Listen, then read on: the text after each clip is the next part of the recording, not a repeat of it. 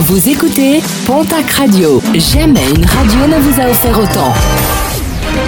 L'information locale à 9h, c'est sur Pontac Radio. Bonjour Jean-Marc Courage Sénac. Bonjour à toutes et à tous. Appel à témoins lancé à Tarbes après l'agression d'une jeune fille de 12 ans lundi sur le chemin du collège de C. Un 4x4 rouge s'est alors arrêté à sa hauteur avant qu'un individu ne l'agresse. Une jeune victime qui n'a dû son salut qu'à la présence d'un automobiliste. Un témoin que les enquêteurs souhaitent connaître et retrouver afin de les aider à identifier les individus présents dans le 4x4. Verdict attendu en soirée, celui des assises des Pyrénées-Atlantiques à Pau qui juge depuis lundi une bayonnaise de 37 ans.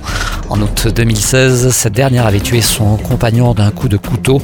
Quelques mois auparavant, elle avait porté plainte contre lui pour violence conjugale.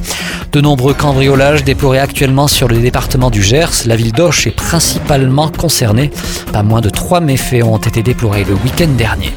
Les blocages se sont poursuivis hier dans les maisons d'arrêt de la région, à Tarbes et à Mont-de-Marsan, mais aussi à la centrale de Lannemezan.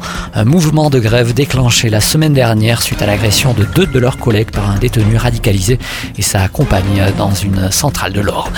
Réintroduction sans histoire, celle du bouquetin ibérique dans les Pyrénées.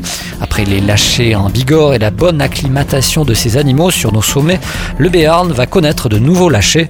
Tout d'abord le 11 avril en Vallée d'Aspe, puis l'an prochain en Osso. Au total, pas moins de 75 bouquetins devraient être relâchés.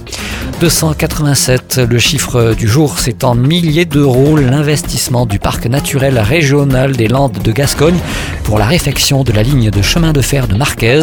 4 km de voies ferrées qui mènent à l'écomusée, dernier vestige de la ligne Sabre-Labouère qui servait autrefois à transporter bois de pin et autres produits résineux.